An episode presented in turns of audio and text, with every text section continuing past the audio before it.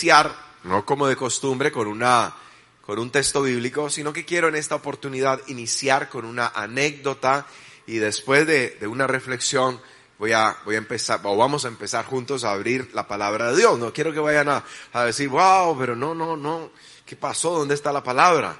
Entonces, eh, no se me desespere, toca el que está a su lado, dígale usted tranquilo, no se me desespere.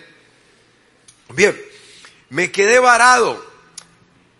Eh, cuenta la historia que Susan, pues es una, una joven universitaria a quienes sus padres le regalaron una moto nueva. Pocos días después de haberla eh, estrenado, al salir en la noche de, la universidad, la motocicleta no prendió ella llamó eh, enseguida a su padre para informarle del percance y para, bueno, pues quejarse, pues consideraba que una moto tan nueva no debía de presentar ningún tipo de problema, ningún tipo de falla. Estaba tan molesta que llegó a decirle a su padre que mejor devolvieran la moto al concesionario. O sea, papá, ese chéchere no sirve y eso que es nueva. ¿Sí? Debemos de devolverla mejor. Entreguemos esa moto esta semana. ¿sí? Estaba ella pues eh, eh, molesta, asustada, quizá temerosa porque era de noche. Su padre después de calmarla hizo una sabia pregunta. Le dijo, hija, ¿y cuándo fue la última vez que le pusiste gasolina? A lo que ella con un tono de voz apesadumbrado respondió, desde el día en que me la entregaste, aún no lo he hecho la primera vez. Yo pensé que todavía no era necesario echarle gasolina, ¿no? Le pasa a algunas mujeres por allá en Júpiter, aquí en, en la Tierra ninguna, estoy seguro, ¿sí? Más tarde su padre vino en su rescate y después de haber, haberle puesto combustible a la motocicleta, esta enseguida prendió y funcionó normal. Qué tremendo, ¿no? A veces, aunque suene extraño, en nuestra vida puede pasar algo similar.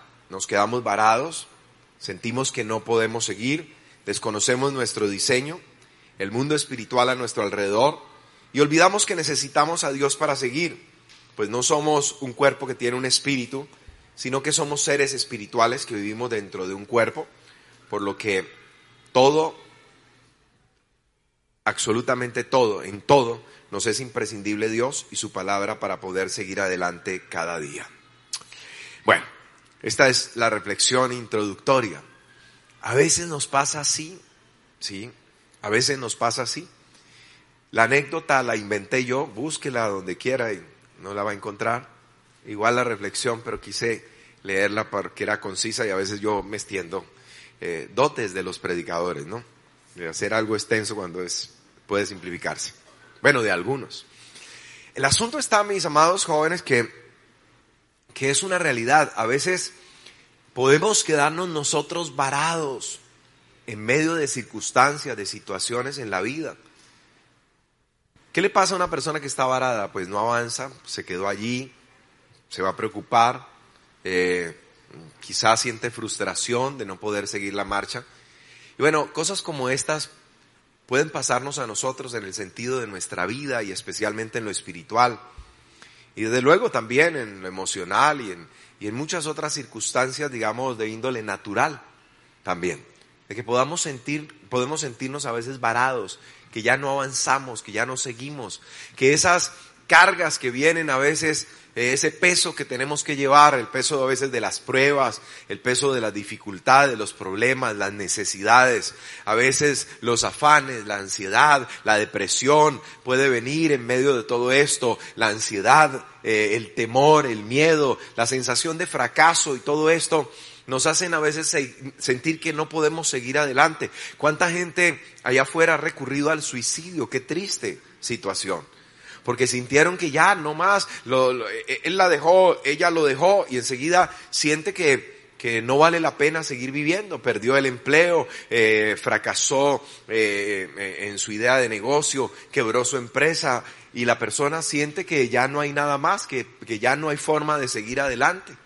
¿Cuántas personas al romper en una relación sienten que ya todo está acabado, caen en una profunda depresión?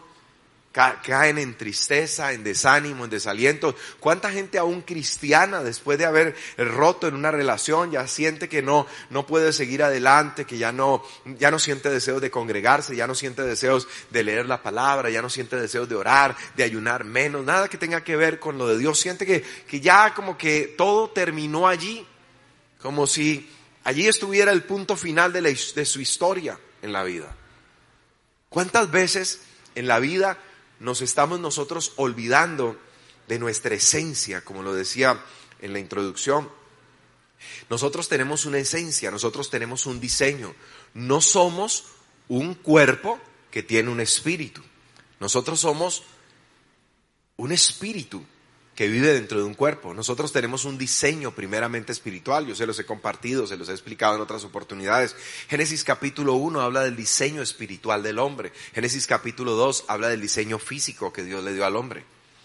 Por eso dice, hagamos al hombre a nuestra imagen y semejanza. Y en el capítulo 2 ya dice que Dios tomó el polvo de la tierra y sopló, porque primero nuestro diseño es espiritual y luego nuestro diseño, vino nuestro diseño físico. Y la Biblia habla del orden de las cosas. Primero es lo espiritual y después viene lo físico. Antes de que todo fuera, Dios ya era, Dios es espíritu. Entonces nosotros tenemos un diseño espiritual. Dios es espíritu. Y dijo, hagamos al hombre a nuestra imagen y conforme a nuestra semejanza. Y nos dio un diseño espiritual y nos, nos proveyó de un alma donde tenemos nosotros la capacidad, recuerde, de pensar, ¿sí? de sentir y de decidir.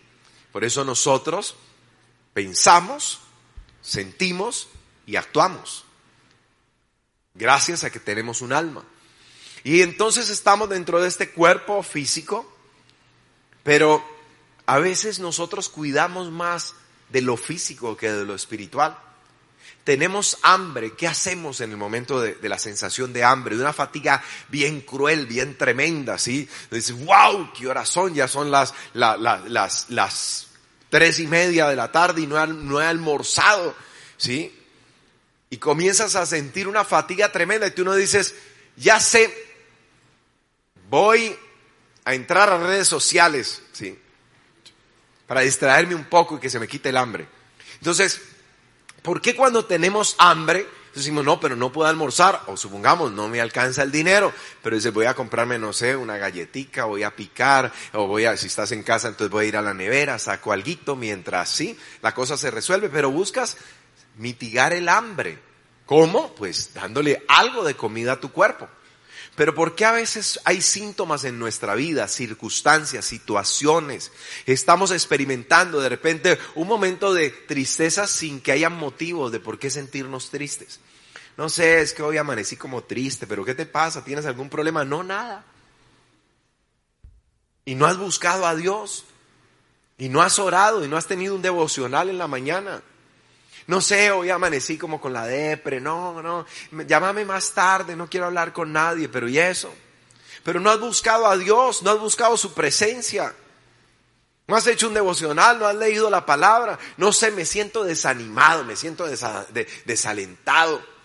No quiero ir hoy a la iglesia, hoy sábado o domingo. A la familia, no vayan ustedes, yo miro si voy más tarde a otro de los servicios.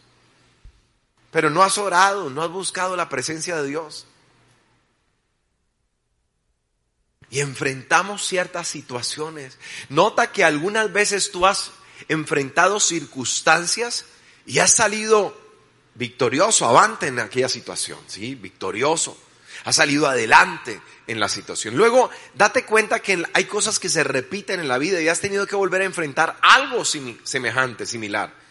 Y de repente siendo muy parecido a una circunstancia de años atrás, ahora sientes que no puedes seguir. Ahora sientes que ya todo terminó. Ahora sientes que ya todo está dicho. Ahora sientes que no, no puedes con esto. Pero cuando revisas, no has orado, ni siquiera has buscado el consejo de Dios, la palabra de Dios. Y no obstante estás diciendo, no sé por qué me siento así. No sé por qué esta derrota me está causando tanto daño. No sé por qué esta situación me está causando tanto daño.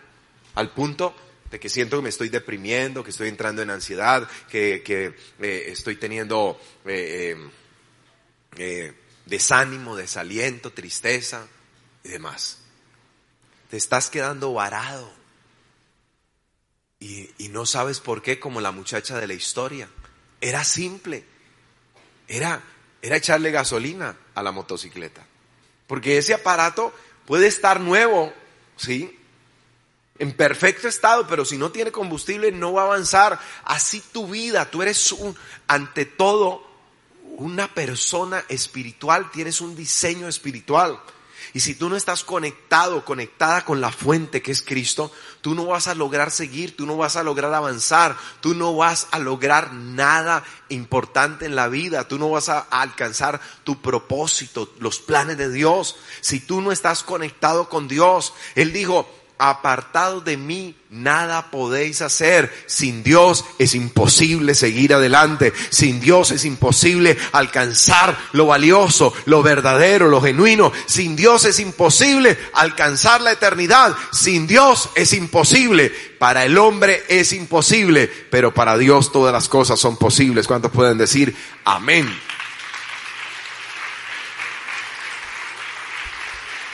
Alimentarnos diariamente con la palabra de Dios, llenarnos de su presencia. Vamos a recibir la capacidad de poder mover nuestras vidas hacia los propósitos y los planes eternos de Dios. Cuando nosotros estamos llenos de Dios, cuando nosotros estamos eh, eh, lleno de su palabra, las pesadas cargas, los problemas, las pruebas, la tristeza, la soledad, la traición, las deudas, las injusticias, la persecución, la enfermedad, la escasez, todo eso, mi amado, es irrelevante. Tú sigues adelante, tú sigues avanzando porque estás confiado, porque estás rendido, porque tienes la ayuda de Dios, porque tienes el combustible de Dios dentro de ti. Tu motor funciona perfectamente y avanzas, y avanzas no solo para gloria de Dios, sino para bendición tuya y de todos los que te rodean. ¿Cuántos pueden decir amén? Vamos a aprender entonces sobre tres cosas que no podemos desconocer en nuestra vida diaria. Tres cosas que no podemos desconocer en nuestra vida diaria.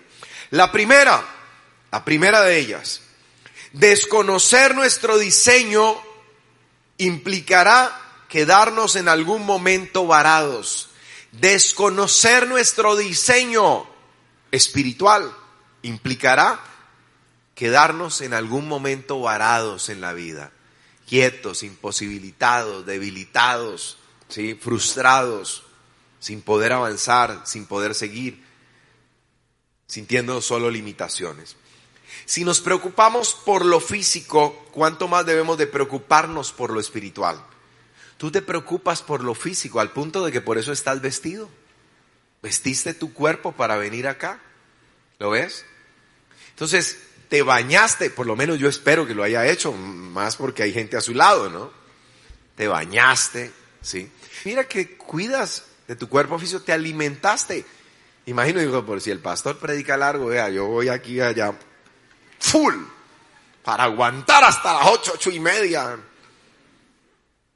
Entonces, ves, cuida de tu cuerpo. Y si cuidas de tu cuerpo físico, ¿cuánto más debes cuidar tu naturaleza espiritual que es la esencia y es lo que te acompañará por la eternidad.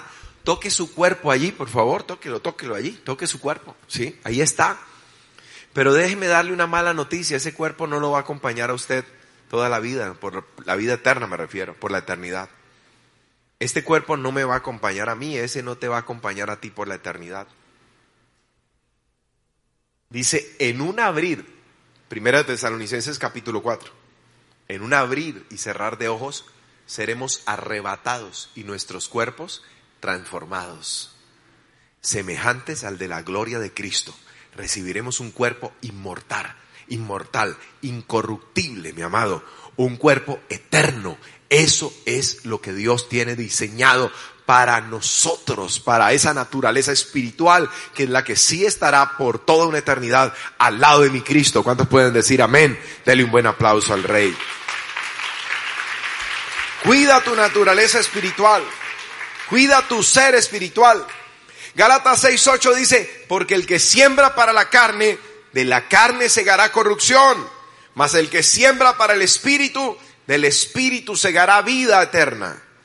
Si siembras para la carne, si solo te preocupas por tu carne, por tu cuerpo, vas a cegar corrupción. Ahora, no es el otro extremo, ¿no? De no, yo me la paso orando, ayunando, pastor. Por eso no me he vuelto a bañar, pastor, ni me echo desodorante, ni nada. Solo, meramente lo del Espíritu, pastor.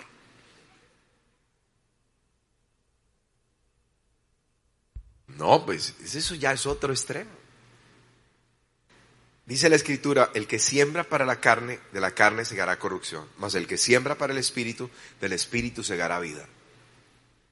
Cuide su cuerpo, es templo también del espíritu. Pero, duerma bien, pero ante todo, cuide su naturaleza espiritual y por encima de todo, invierta en sembrar para el espíritu. Porque de la carne solo va a cegar corrupción, pero del Espíritu va a cegar vida eterna. ¿Cuántos pueden decir amén a eso? Dale un buen aplauso. Jesús merece un aplauso por eso. Aleluya. Su palabra, sus consejos. Entonces, a veces no sabemos reconocer ciertas situaciones por qué se dan en nuestra vida.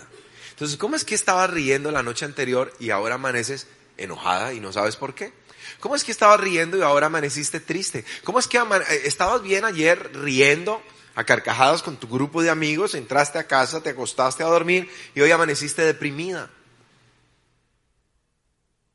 ¿Qué es lo que qué está pasando? Entonces, a veces sabemos nosotros reconocer muchas cosas. Nuestros cuerpos nos dan señales, nos dan señales, nos da, perdón, señales. Nuestro cuerpo nos da señales.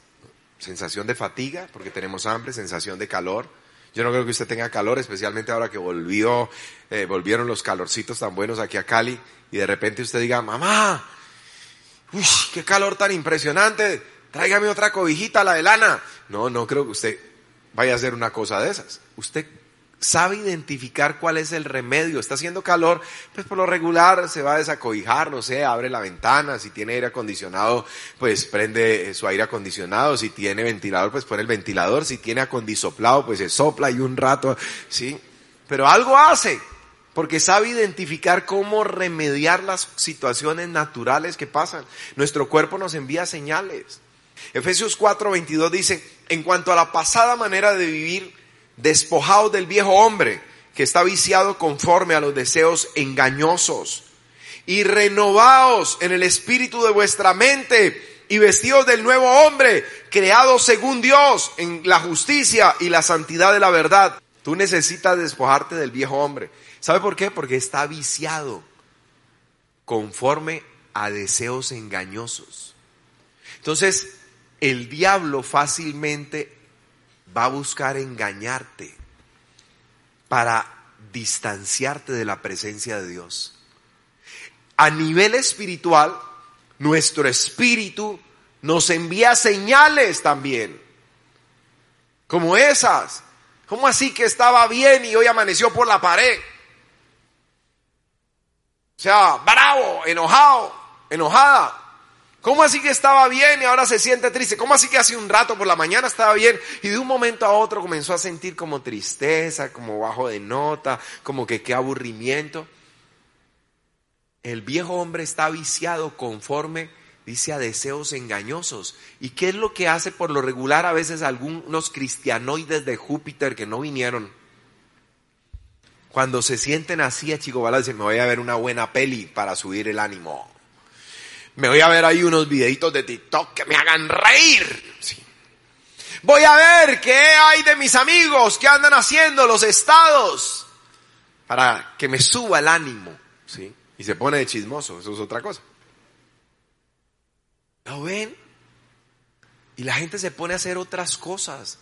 Voy a llamar a mis amigos a ver qué están haciendo, porque yo estoy desparchado y tal vez por eso es que estoy así como bajoneado, como bajo de nota, como sin deseos de nada voy a salir a darme una vuelta, voy a salir a esto, aquello, lo otro, me voy a ir para cine. Y creo que eso me va a subir el ánimo. Pero no dice, dice, algo está pasando a nivel espiritual y me está mandando una señal. Porque esta no es la, la, la, la evidencia de que estoy muy bien a nivel espiritual. Porque cuando yo estoy bien, el fruto del Espíritu dice es paciencia, es gozo, es paz y tienes gozo, mi amado. Es porque estás lleno del Espíritu Santo. Es porque hay un fruto de la obra del Espíritu Santo en tu vida que se está manifestando y dice, y ese fruto es paciencia, gozo, paz, bondad, benignidad, mansedumbre, templanza, amor, fe. Contra tales cosas no hay ley. Cada vez que usted siente paz en medio de la tormenta, en medio de las dificultades, usted puede decir, aunque me están pasando estas cosas difíciles, yo tengo paz, porque esto es una evidencia de que tengo una buena relación con mi Cristo. Es una, es evidencia de que tengo una buena relación con el Espíritu Santo, que estoy en comunión. Tengo felicidad, tengo gozo en mi corazón a pesar de los problemas, a pesar de las necesidades, a pesar de lo que está pasando en mi hogar, en mi casa. Yo tengo gozo, yo tengo paz ¿Y por qué? Porque es una evidencia de que yo tengo una buena relación con el Espíritu Santo. ¿Cuántos tienen una buena relación con el Espíritu Santo? Dale un aplauso entonces al Espíritu Santo por ello. Aleluya. La gente se deprime, la gente experimenta ansiedad, la gente experimenta tristeza, abatimiento y muchos otros síntomas por una falta de descansar en Dios, de la presencia de Dios, del direccionamiento divino. Dicho sea de paso, leía hace poco un comentario de una revista importante, dice, dice, la depresión, la ansiedad y los ataques de pánico no son signos de debilidad, sino signo de haber intentado ser fuerte durante demasiado tiempo. Haciéndose el fuerte.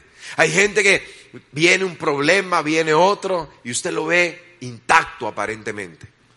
Y no se muestra preocupado, y no se muestra triste, y no se muestra eh, en ningún momento como si estuviera experimentando derrota. Y usted dice, wow, qué persona tan fuerte. Pero precisamente leía en esta revista de psicología una nota que es una de las evidencias, ¿sí? Es una de las evidencias de que una persona no está sabiendo canalizar sus problemas y es mostrar de que no pasa nada. Es diferente en el creyente cuando está conectadito con Dios y decir, uno lo ve con gozo, uno lo ve con paz, pero está conectadito con Dios, pero la persona que no tiene a Cristo, que se muestra así fuerte, o el cristiano, que uno no lo ve muy conectado con Dios, pero que ante los problemas, las dificultades, cuando tú lo llamas, eres solidario, decir, mira, estamos orando por ti, no, tranquilo, no, eso, eso pasa rápido, no, ese problema no es nada. Son tres, cuatro, cinco dificultades, pero mm, ¿qué es un puñado de dificultades? En la vida uno tiene que aguantar y no sé qué. Entonces dice, la depresión, la, la, la eh, ansiedad, los ataques de pánico no son signos de debilidad, sino de haber intentado ser fuerte durante demasiado tiempo. No intentes hacerte el fuerte. Tú no puedes nada. Sin Dios nada puedes. Nuestra roca de auxilio es el Señor. Nuestro escudo y nuestra fortaleza es Dios. Tu fortaleza está en Dios. Mi fortaleza está en Dios. No podemos nada sin Él. Sin Él nada somos. Apartados de Él nada vamos a poder hacer. Necesitamos a Dios. No podemos llevar la carga de los problemas diario, de la dificultad, de las cosas que surgen sin Dios. Él ha dicho, llevad mi yugo, fácil es mi yugo y ligera es mi carga. ¿Cuántos pueden decir amén? Déjate guiar por el Espíritu de Dios. Ríndete a Dios. Ríndete a Dios. Amado joven, ríndete delante de Dios. En segundo lugar, desconocer cómo actúa nuestro adversario, el diablo, implicará encontrarnos un día varados. Cuando menos pensemos, vamos a, sentirnos frenados, vamos a, ver cómo todo se ha detenido a nuestro alrededor, cómo ya no avanzamos en nuestra vida espiritual, cómo ya no avanzamos en el ministerio, cómo ya no avanzamos en el hogar, o cómo no avanzamos en los negocios, o cómo no avanzas eh, en, cuanto a tu profesión. El diablo anda, dice, por todos los medios, eh, eh, tratando de evitar de que nosotros tengamos comunión con Dios. Primera de Pedro 5.8 dice, sed sobrios y velad, porque vuestro adversario el diablo anda como león rugiente buscando a quien devorar. Entonces, el diablo anda velando todo el tiempo como león rugiente, como un león en esa actitud del león rugiente buscando a quien devorar. Está mirando todo el tiempo quién se está alejando de Dios para poder devorarlo. ¿Cuál es el más débil? Eso es lo que hacen básicamente los leones. Ellos están, se, tiran allí al piso, en medio de la maleza, en medio de los arbustos, y están al acecho y comienzan a analizar cuál es el más débil de la manada.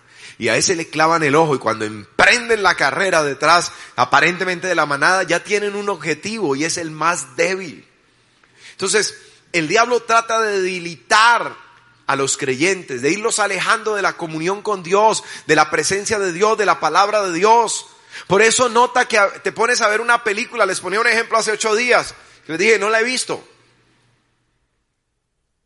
Pero he oído siempre de ella y creo que quien no sabe de, la película Titanic. Entonces yo nunca me la, he visto porque no me gustan las que son demasiado largas. Es como, eh, ¿cuál es la de Thanos? Eh, la, la que es súper larga. Exactamente, esa.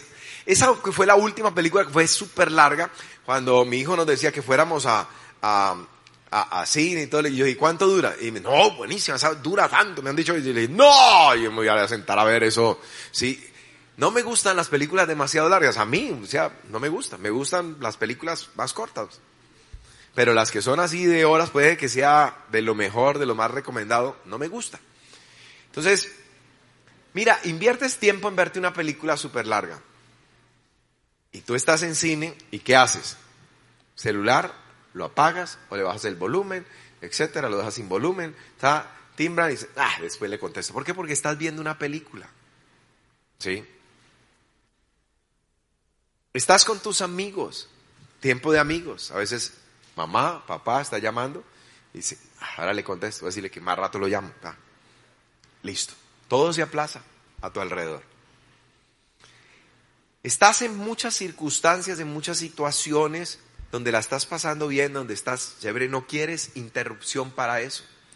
Y quieres que se alarguen esos momentos, no sé, estás compartiendo, estás de vacaciones, no sé, has estado en una playa y de repente dices, wow, pero mira, ya, ya se está yendo el sol, ahora, pero ¿qué hace que llegamos? Y está desde las 8 de la mañana ahí en el, ¿sí?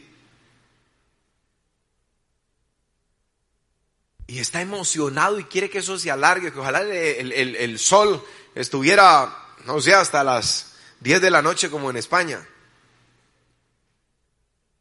Y está feliz y no quiere que nada interrumpa. Pero mire, no es sino que usted coja la Biblia, la abra y empiece a leerla y sonó el teléfono. Entonces, aló, sí, no, ¿qué hubo? No, pero siquiera me llamaste.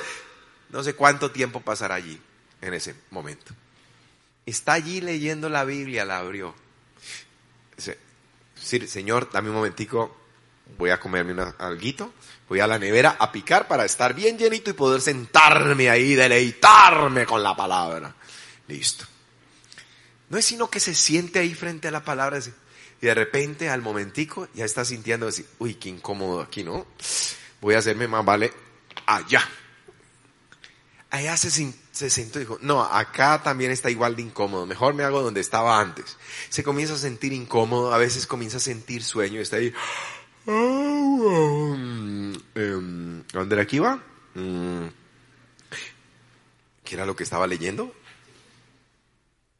Mm, no es sino que usted comience a leer la palabra y todo tipo de obstáculos van a venir. ¿Sí? todo tipo de, de, situaciones se van a dar. En ese momento, hasta su mamá cristiana dice, vea, ¿y usted es que se va a quedar todo el día ahí leyendo la Biblia? Pues vea, ya está ese cuarto suyo, parece un chiquero el loco. Mamá, pero me acabé de sentar, me acabé de sentar, voy a leer un ratico y ya. Sí, ese es el cuentico que usted tiene. Siempre que uno lo manda, la manda a hacer algo, es que va a leer la palabra. Me hace el favor y cierra y con el perdón del Señor, Señor, perdóname. Y se va a organizar su cuarto. Hasta la mamá puede ser usada por Dios para muchas cosas buenas en tu vida, así que atiende el consejo de tu madre, aleluya. Gloria a Dios, madres, aquí estamos educando a sus hijos. El asunto es que va a venir todo tipo de estorbo, obstáculo, impedimento, porque el diablo va a tratar por todos los medios de que tú no leas la palabra, de que tú no te alimentes de la palabra, de que tú no te nutras de la palabra.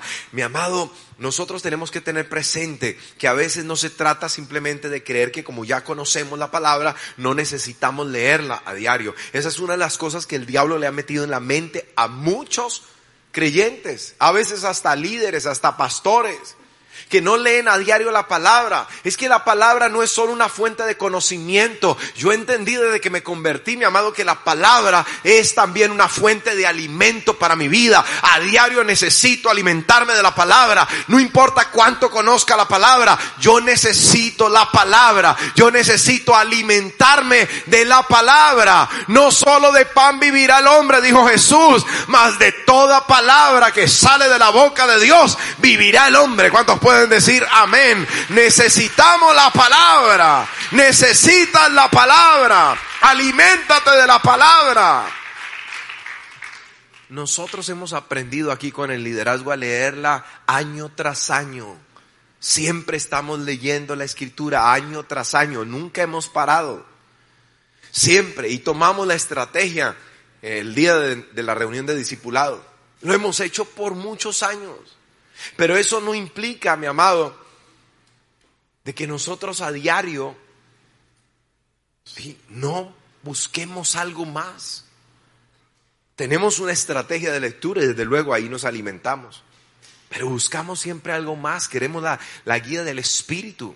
Eso es como, como, como en, la dieta. Una dieta balanceada implica que a veces además de comer lo que siempre comas, o que siempre comes, perdón, eh, eh, pues te das cuenta que necesitas otras cosas que van a traer, como decir, un buen balance, equilibrio a, tu alimentación. Por ejemplo, voy a darle mi ejemplo. A mí nunca me han gustado las ensaladas. Nunca.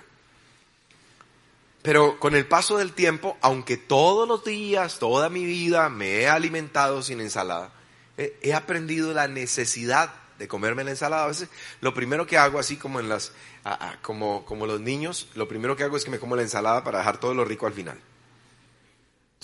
Cojo y pum, pum, pum, lo primero, ya, salí de esto. Porque me toca, yo sé que tengo que comer ensalada, es necesaria la fibra en el cuerpo. Entonces, por años, siempre he comido, básicamente como decir, las mismas cosas que me gustan. Desayuno, almuerzo, comida, pero tuve que incluir en mi dieta la ensalada. Y así otras cosas a veces en la dieta. Hace poco me recomendaron algo que tampoco me gusta, zapallo. ¡Wow! Y voy a incluir el zapallo. Entonces, aunque, y hablo con el liderazgo, aunque leemos en la Biblia, tenemos un capítulo diario que leemos como tarea, tenemos que buscar otras cosas que el Espíritu nos va a guiar, mi amado, a diario para alimentarnos. No mires la Biblia solo como fuente de conocimiento, mira la escritura como fuente de alimento. Vamos, levante su Biblia, la tiene en el celular, la tiene allí en físico, levántela en esta hora. Levántela en esta hora. Esa es tu fuente de alimento diario para que puedas estar cada día lleno, lleno de fe, para que puedas estar cada día lleno, mi amado, de la visión de Dios. Recuerde lo que pasaba en los tiempos de Elí. Dice, escaseaba la palabra y no había visión con frecuencia. No hay visión para tu vida. Si no comes la palabra, si no te alimentas de la palabra, no mires la palabra como una fuente de conocimiento, porque entonces yo podría decir, yo ya me la he leído, no sé, más de 20 veces, no sé cuántas, pero sé que más de 20 veces me he leído la Biblia a lo largo de mi vida. Y entonces, ¿qué? ¿Ya no necesito leerla? Ahora, por gracia de Dios, tú me preguntas sobre un capítulo de la Biblia, me dice, pastor, ¿qué, ¿qué, dice aquí? ¿Qué está tratando de decir aquí? No sé, el profeta Isaías, el profeta Jeremías. Y yo puedo decirte que tengo, por la gracia y la misericordia de Dios, un buen conocimiento de la palabra. No soy de aquellos que le dicen, no, aquí no entiendo ni papa. Pregúntele a otro y de una vez que nos explique a los dos. Porque me ha gustado profundizar. Pero eso no quiere decir que yo no tenga que leer a diario la palabra, porque necesito comer la palabra. Necesitamos comer la palabra. Necesitamos alimentarnos de la palabra, no solo de pan, vuelvo a repetir lo que dijo el Señor, no solo de pan vivirá el hombre, no solamente de ese chocolate al desayuno, no solamente de ese cafecito con leche, no solamente, no sé, de ese pancito, buñuelos o lo que sea que ustedes ayunen, no solamente los que son un poquito más light, eh, eh, no solamente de las hojuelas y de la avena o, los cereales o no sé, pancito integral, vivirá el hombre, no solamente de, sancocho de gallina, no solamente de, tamal bayuno, eh, uy, no solamente de pan vivirá el hombre, si a diario desayunas, almuerzas y comes, porque cuidas de tu cuerpo natural, ¿por qué no has de comer la palabra, sembrando para el espíritu, sabiendo que vas a cegar vida y vida eterna? ¿Cuántos pueden decir amén a eso? Gloria a Dios.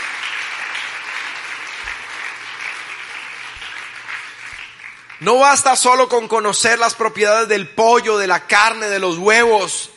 El simple conocimiento nos sacia. Si tú dices, bueno, yo he entendido que eh, tantos gramos de pollo aporta tanto a proteína a mi cuerpo, y si usted no come eso, usted va a tener fatiga por el conocimiento del pollo, de la carne, de los huevos, de cuánto le aporta a su dieta. Ese conocimiento no lo sacia. Porque si no se tendría igual que los sabios de hoy en día, que están lanzando unas teorías impresionantes para acabar con los problemas de la humanidad, usted también tendría otra frase para decir, no tiene con qué alimentarse, investigue las propiedades de los alimentos, llénese de ese conocimiento y nútrase de esta forma. Y wow, se acabó el hambre en el mundo entero. Entonces, el simple conocimiento, te digo, yo tengo por gracia y por misericordia Dios conocimiento de la palabra. Sí, la he leído muchas veces. Pero el solo conocimiento, mi amado, no es suficiente.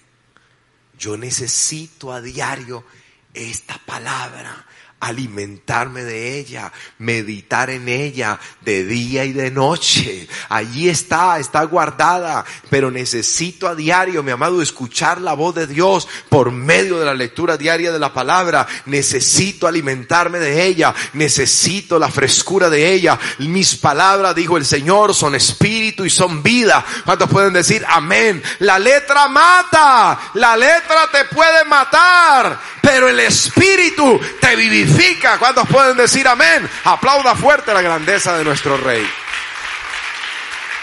Josué 1.8. Nunca se apartará de tu boca este libro de la ley. Nunca. Sino que de día y de noche meditarás en él para que guardes y hagas conforme a todo lo que en él está escrito. Porque entonces harás prosperar tu camino y todo te saldrá bien. ¿Tú quieres que todo te salga bien? ¿Tú quieres prosperar en tu vida, en tu caminar diario?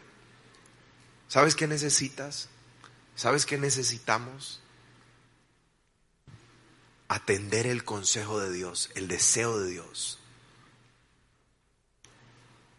Tercera de Juan 2 dice, amado, yo deseo, oiga el deseo de Dios, que tú, esto es personal, diga que yo, Vamos, dígalo, dígalo, haga el ejercicio. Que yo.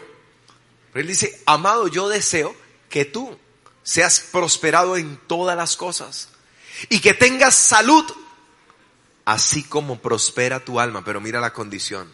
Solo vas a prosperar y vas a tener salud si tu alma prospera. ¿Y cómo prospera mi alma sin la palabra de Dios? ¿Cómo prospera mi alma sin la palabra de Dios? Yo necesito una transformación en el espíritu de mi mente para poder que mi alma prospere. Porque recuerde, mi alma, en mi alma está como pienso, como siento y como actúo. ¿Cómo es que yo pienso? Si pienso mal, siento mal y actúo mal. Pero si aprendo a pensar como Dios quiere que yo piense, entonces voy a sentir diferente y voy a actuar diferente. Como tú pienses, así vives. Tal es el hombre, dice, en su corazón, tal es él. Tal es su pensamiento, tal es él. Como tú piensas, tú eres. Entonces, si piensas mal, por decir, me hizo mal, entonces pensé de esa forma. Estoy pensando negativo, me hizo mal. Y yo me sentí mal. Y por tanto le voy a hacer mal. ¿Lo ve? El pensamiento transformado en nosotros me hizo mal, me hizo daño. Pero Dios dice que no pague mal con, por mal, que antes venza con el bien el mal. Me sentí mal, pero a paz me ha llamado el Señor. Dice, en cuanto dependa de mí, dice, yo debo estar en paz con todos, siguiendo la paz y la santidad, sin la cual nadie verá al Señor. Me hizo mal, pero yo no voy a sentirme mal por eso, porque entiendo que esa persona está influenciada por el diablo, no tiene a Cristo. Y si lo tiene, pues es crispeto, es cris, es carnal, es, es cristino. Y yo no me voy a dejar, sí, afectar por eso. No voy a dejar que me robe la paz, que me robe el gozo. ¿Qué voy a hacer? Yo voy a pagarle con bien. Me odian, yo amo. Me maldicen, yo bendigo. ¿Ves? Piensas diferente, sientes diferente, actúas diferente, tu alma está siendo transformada, tu alma está prosperando. Eso hará que tú prosperes en todas las cosas y que tengas salud. Cuando una persona se abate fácilmente, dice, se enferma en los huesos, dice Proverbios. Se enferman los huesos. ¿Te das cuenta cuando una persona no piensa bien, no sabe sentir como Dios quiere que sintamos y no sabe actuar como Dios quiere que actuemos, la persona se enferma. Por eso viene la depresión, por eso viene la opresión, por eso viene la turbación, por eso viene enfermedades físicas, problemas del colon. Acuerde que decimos, mire, mire cuando, cuando alguien está enamorado o, empezó a enamorarse, dice, ay no. Y cuando él, él, llegó, dice ella, ¿no? Ay, ay amiga, ay, yo sentí maripositas en el estómago. ¿Sí? Claro que después que lo trató y lo conoció, ya eran murciélagos. Así, ¡Qué susto! Pero ve que sentimos a veces cosas aquí. Sí. Bueno, hay situaciones que enferman el colon, que enferman el aparato digestivo. Y eso lo ha estado demostrando la ciencia. Si nosotros no sabemos cómo pensar como Dios quiere que pensemos, no, sabremos, tendremos la capacidad de sentir como Dios quiere que sintamos. Te voy a dar un ejemplo de Jesús en la cruz del Calvario. Él está haciendo y deshaciendo, por resumirlo. Y él, ¿cómo piensa? ¿Cómo siente y cómo actúa? Mira, en esta frase se resume y saca tus conclusiones. Padre, perdónalos porque no saben lo que hacen. Dijo, perdona esto de gracia. No. Me dijo una hermana y esto es real. Ojo, muy espiritual ella, en consejería. Me dijo, no, y yo, y entonces e, esa mujer me ha hecho mucho daño, pastor, y todo, pero yo como he aprendido, eh, eh, sí, a perdonar, yo, yo, dije, yo dije, Señor, yo perdono esa maldita.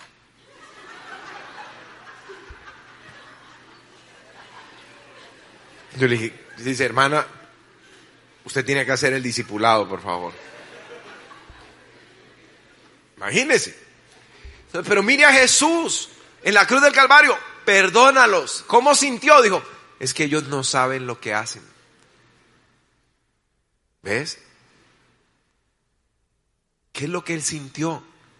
Que ellos estaban actuando así porque no sabían realmente lo que estaban haciendo. Pidió perdón. Si nuestra alma es transformada y prospera, vamos a prosperar en todas las cosas y vamos a tener salud. ¿Cuántos pueden decir amén? Y ese es el deseo de Dios para ti y para mí. Aleluya.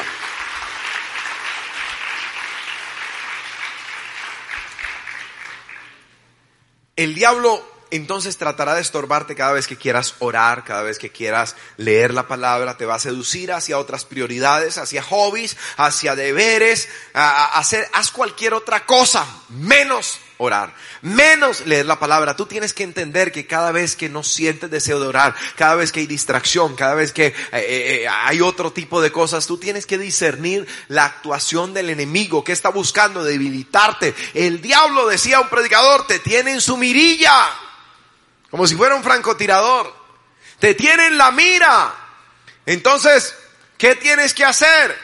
Mi amado, cubrirte cada día con la sangre de Jesús buscar el rostro de Dios, buscar el direccionamiento divino por medio de esta bendita y poderosa palabra. ¿Cuántos pueden decir amén? Así es. No hay otra forma. Revístete de Cristo, llénate de Cristo, llénate de su palabra. Te llenarás de fe. La fe es por el oír y el oír por la palabra. No es que no tengo deseo de orar, pues si no lees la Biblia, no vas a tener fe para tener deseo de orar. Ahora, no tendrás visión si no lees la palabra. Entonces, si no tiene uno visión en la vida, sueños, anhelos, deseos, sueños con las cosas eternas. Mira Abraham cómo aguantó todo ese tiempo, una prueba, 25 años sin hijo, y después de eso todas las otras cosas que sobrevivieron. Pero dice la escritura algo impresionante, dice que este hombre murió sin haber recibido lo prometido, porque esperaba Mira la visión que es por la palabra y Dios se encargó de alimentarlo constantemente con su palabra. Inspiró su sueño, su visión. Dice, porque esperaba en la ciudad que tiene fundamento, cuyo arquitecto y constructor es Dios. Así que él dijo, yo quiero ser un ciudadano del reino de los cielos. Y no hay forma que eso se logre aquí en esta tierra. Así que murió sin haber recibido lo prometido, porque dijo, es imposible que en esta tierra yo sea un ciudadano del reino de los cielos porque esperaba en la ciudad que tiene fundamento, cuyo arquitecto y constructor es Dios. Él dijo, lo mío no es aquí, lo mío es allá arriba. Dice el Señor a nosotros, dice, pongan su mirada en las cosas de arriba, donde está Cristo sentado a la diestra de Dios. ¿Cuántos pueden decir? Amén a ello también. Denle un buen aplauso a mi Jesús.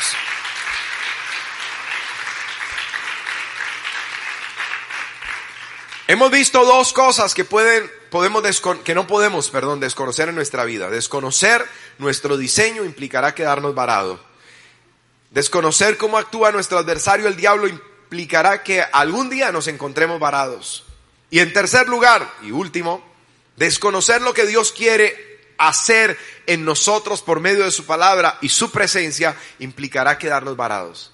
Si tú desconoces que Dios quiere lo que Dios quiere hacer en tu vida, implicará un día que te vas a quedar varado.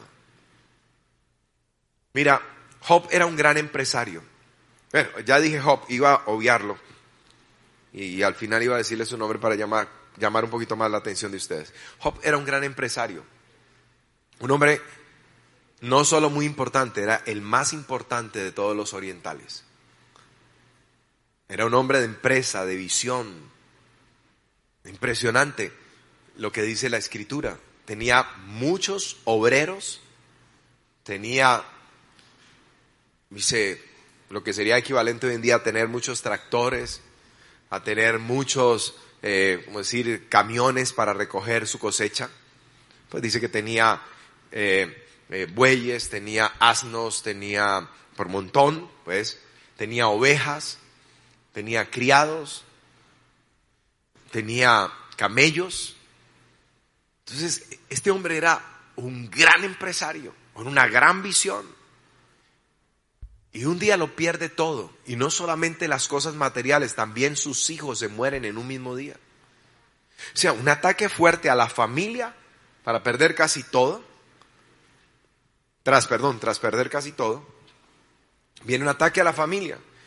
Y tú no ves a un hombre desesperado, Tú no ves a un hombre deprimido, no dice, y Job cayó en una profunda depresión y pasó con el psicólogo y después lo enviaron al psiquiatra, lo tuvieron amarrado un tiempo, medicado y al poco, pasando el tiempo, fue mejorando. No, no dice tampoco, y Job se desesperó y comenzó eh, eh, eh, a, a renegar, a hablar mal de Dios, se volvió ateo, no volvió a la iglesia, culpó a Dios de sus males. No. Tú ves que le pasó todo esto y se postró y adoró a Dios y no le atribuyó un despropósito al asunto. Dijo, Dios tiene un propósito con esto. Dios tiene un propósito con esto. Dios tiene un propósito con esto. Cuando nosotros desconocemos lo que Dios quiere hacer por medio de su palabra, por medio de su presencia, vamos a quedarnos varados. Job no se quedó varado. Nadie dice, en la escritura dice, no, y el hombre llegó a mitad de carretera, ahí quedó. Dijo, no sigo, no sigo con Dios. Eh, mi esposa dijo, maldice a Dios y muere. Yo le dije, señora, ¿sabe qué? Eh, ahí le firmo el divorcio y vaya, coja, donde usted quiera. Vieja chiflada. No dice, destruyó su hogar. No. Dijo, Dios tiene un propósito. Y se postró y adoró a Dios. Adoró a Dios. Dios tiene un propósito. Cuando tú conoces a Dios, cuando tú conoces la palabra de Dios, cuando tú mantienes en su presencia, no importa lo que venga, nada te dejará varado, nada te dejará postrado, nada te dejará derrotado, mi amado. Por el contrario, tú siempre avanzarás de gloria en gloria, avanzarás de triunfo en triunfo, avanzarás de poder en poder, avanzarás de victoria en victoria. Dale un aplauso fuerte de alabanza a Él, solo si tú lo crees. Dios quiere llenarnos con su espíritu para que no nos quedemos varados. Salmo 16, 11 dice, me, mostrará, me mostrarás la senda de la vida. En tu presencia hay plenitud de gozo, delicias a tu diestra para siempre. Me mostrarás la senda de la vida. En tu presencia, en tu presencia, en tu presencia, en su presencia hay gozo pleno y hay delicias a su diestra para siempre, esperando por ti, esperando por mí, esperando por nosotros. Dale un buen aplauso de alabanza al Rey. En la versión palabra de Dios para todos dice, tú me enseñarás el camino que lleva a la vida. Hay mucha alegría en tu presencia. A tu derecha hay placeres que duran para siempre. Oye eso, en su presencia. Si desconocemos eso, nos privamos de todo lo demás. Su presencia. Busca su presencia. Busca su presencia. Busca su presencia. Si lo buscas, lo hallarás. Si lo buscas, lo encontrarás. Si buscas su presencia, mi amado, encontrarás las delicias que están a su diestra. Delicias que duran para siempre. Cosas que duran para siempre. ¿Cuántos pueden decir amén? ¿Cuántos pueden decir amén? ¿Cuántos pueden decir amén? Dios quiere que nosotros nos llenemos de su palabra. Dios no quiere que nosotros desconozcamos la importancia de su palabra alimentándonos a diario, porque vamos a quedar varados. Dice la escritura en Filipenses 4:6, por nada estéis afanosos, si no sean conocidas vuestras peticiones delante de Dios en toda oración y ruego con acción de gracias. Mira esto, afán, uno de los males de este siglo. La gente vive, afanada, la gente quiere todo instantáneo por eso, porque vive, no tengo tiempo para ponerme a hacer, entonces, pa, pa, pa, todo es instantáneo hoy en día. Usted ve a la gente afanada, usted ve a los adolescentes afanados hasta por crecer. Entonces, están ahí. Subí dos centímetros. Es un afán Dice, y por más que te afanes, no puedes añadir a tu estatura un codo. Por más que te afanes. Sí. La gente anda afanada por qué va a comer. La gente anda afanada por qué va a beber. La gente anda afanada por qué va a vestir. Las mujeres especialmente van, tienen así. Y, y hoy en día que los apartamentos aún, es que hablamos los apartamentos son más pequeños que las casas. ¿Qué decir? De las casas. Pero vamos a hablar, los apartamentos vienen hoy en día con vestier.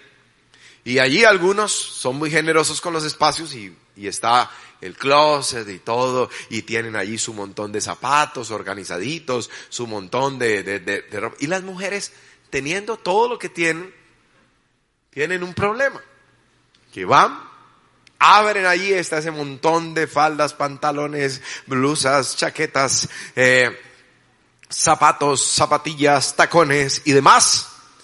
Y dicen, no tengo que ponerme.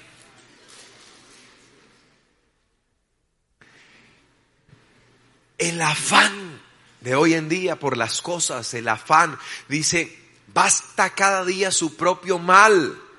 Dice, no te afanes por qué voy a comer, por qué voy a beber, por qué voy a vestir. Las aves de los cielos no siembran, no cosechan, Dios las alimenta. ¿Y cómo es que yo cambio mi manera de pensar para sentir diferente a como sienten los de allá afuera?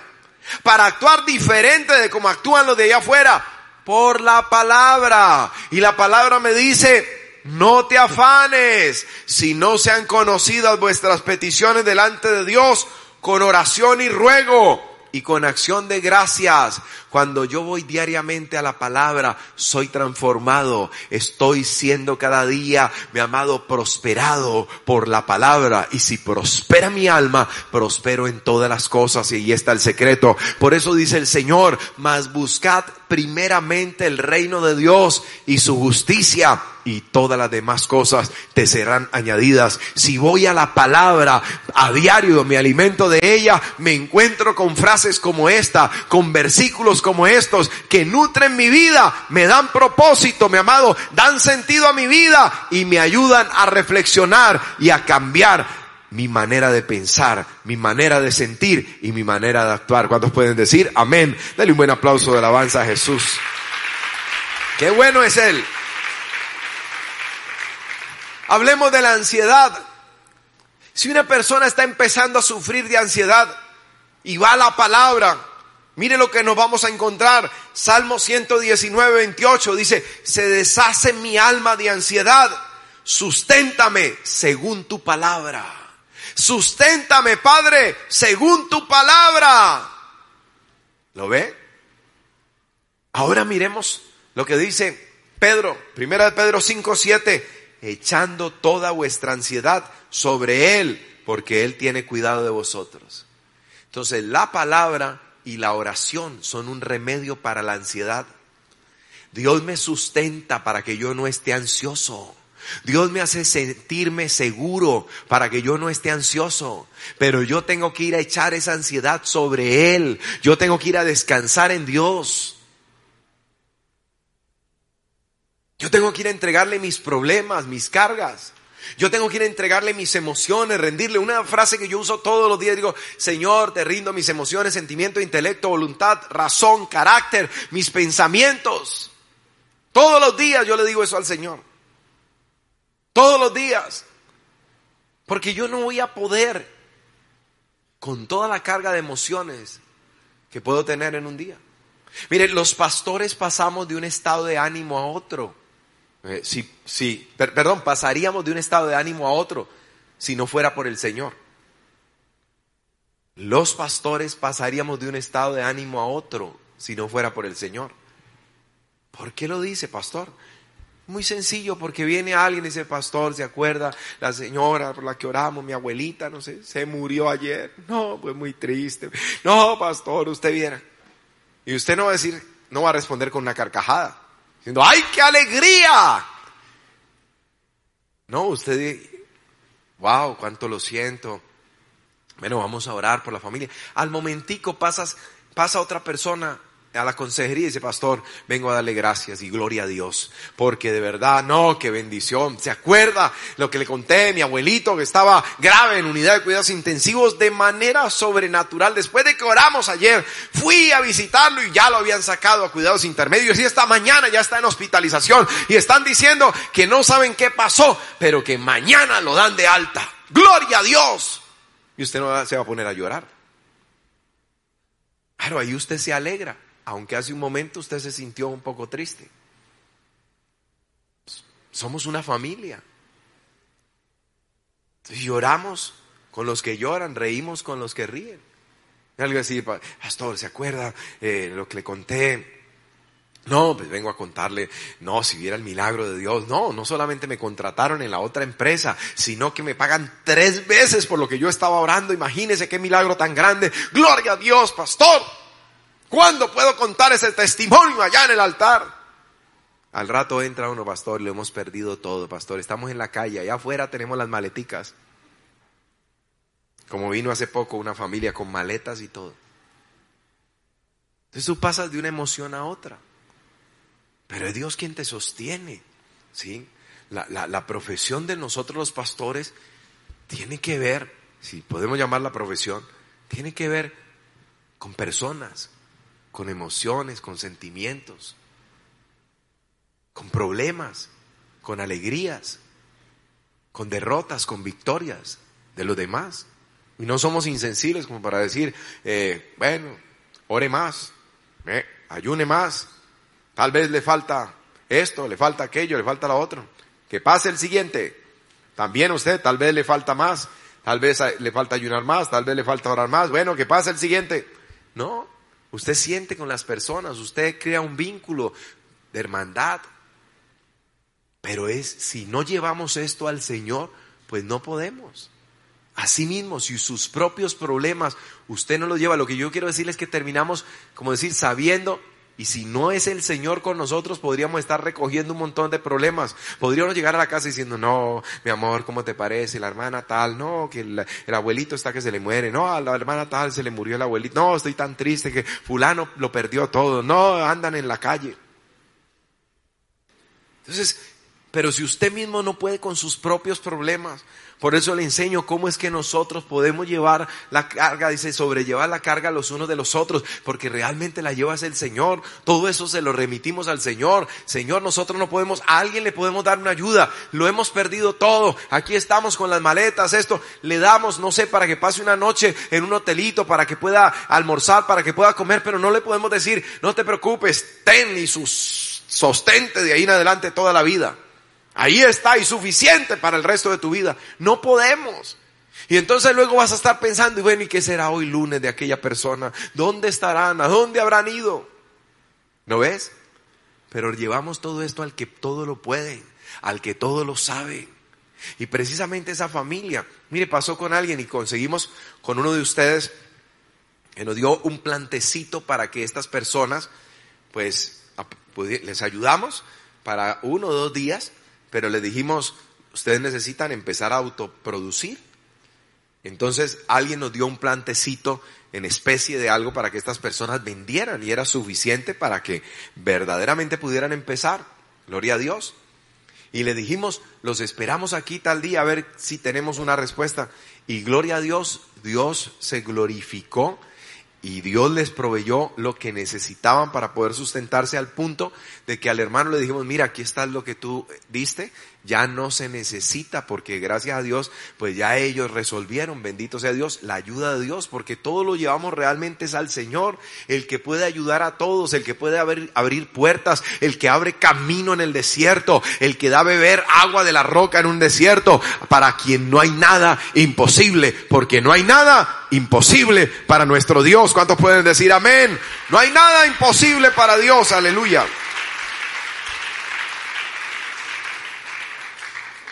Hablemos de la turbación, hay cosas que pueden turbar, dice en Juan 14, 27, mi paso os dejo, mi paso os doy, yo no la doy como el mundo os la da. No se turbe vuestro corazón, ni tenga miedo, yo te doy mi paz. Yo te doy mi paz. Joven, Dios quiere darte su paz. Joven, no se turbe tu corazón. No tengas miedo. Dios puede darte su paz siempre, todos los días. ¿Cuántos pueden decir amén? Bendito sea Jesús. Aleluya. Proverbios 12:25. La congoja en el corazón del hombre lo abate, mas la buena palabra lo alegra. Por eso no dejes de congregarte. A veces te sientes abatido. El diablo dice, ¿qué va a ir a hacer usted allá a la iglesia hoy? Con mayor razón, la buena palabra. ¿Qué hace la buena palabra? dice, lo alegra, como en este día, mi amado, que sabes que a pesar de tus problemas, tienes un Dios grande y maravilloso. Su palabra te sustenta y su espíritu te alienta para que siempre en victoria puedas vivir cuando dicen amén. Isaías 40, 30 dice, los muchachos se fatigan y se cansan. Los jóvenes flaquean y caen. Pero los que esperan en el Señor tendrán nuevas fuerzas. Levantarán alas como de águila. Correrán y no se cansarán. Caminarán y no se fatigarán. A veces te sientes cansado. A veces te sientes menguado en fuerza. A veces son las fuerzas espirituales que sientes que como que no te da nivel espiritual para seguir. Pero dice que Él da nuevas fuerzas al cansado y Él puede multiplicarle las fuerzas al que ya no tiene ninguna. Si te sientes sin fuerzas para seguir, si te sientes sin fuerzas para luchar, corre a Cristo, ríndete a Cristo, busca su palabra, su dirección divina. Él te alimenta, Él te alienta para que siempre en victoria tú puedas avanzar. Cuando dicen amén a eso también, aleluya. Él da esfuerzo al cansado, multiplica las fuerzas al que no tiene ningunas. Lucas capítulo 4 versículo 4, lo dije hace un rato, Jesús respondiendo dijo, escrito está, no solo de pan vivirá el hombre, sino de toda palabra que sale de la boca de Dios vivirá el hombre. De toda palabra que sale de la boca de Dios vivirá el hombre. Tres cosas que no podemos desconocer en nuestra vida diaria. Tres cosas que no puedes desconocer. Si desconoces tu diseño espiritual, si desconoces cómo actúa nuestro adversario el diablo, o si desconoces lo que Dios quiere hacer en tu vida por medio de su palabra y por medio de su espíritu, vas a quedar varado en cualquier momento. No te quedes varado, no te quedes varado, no te quedes varado.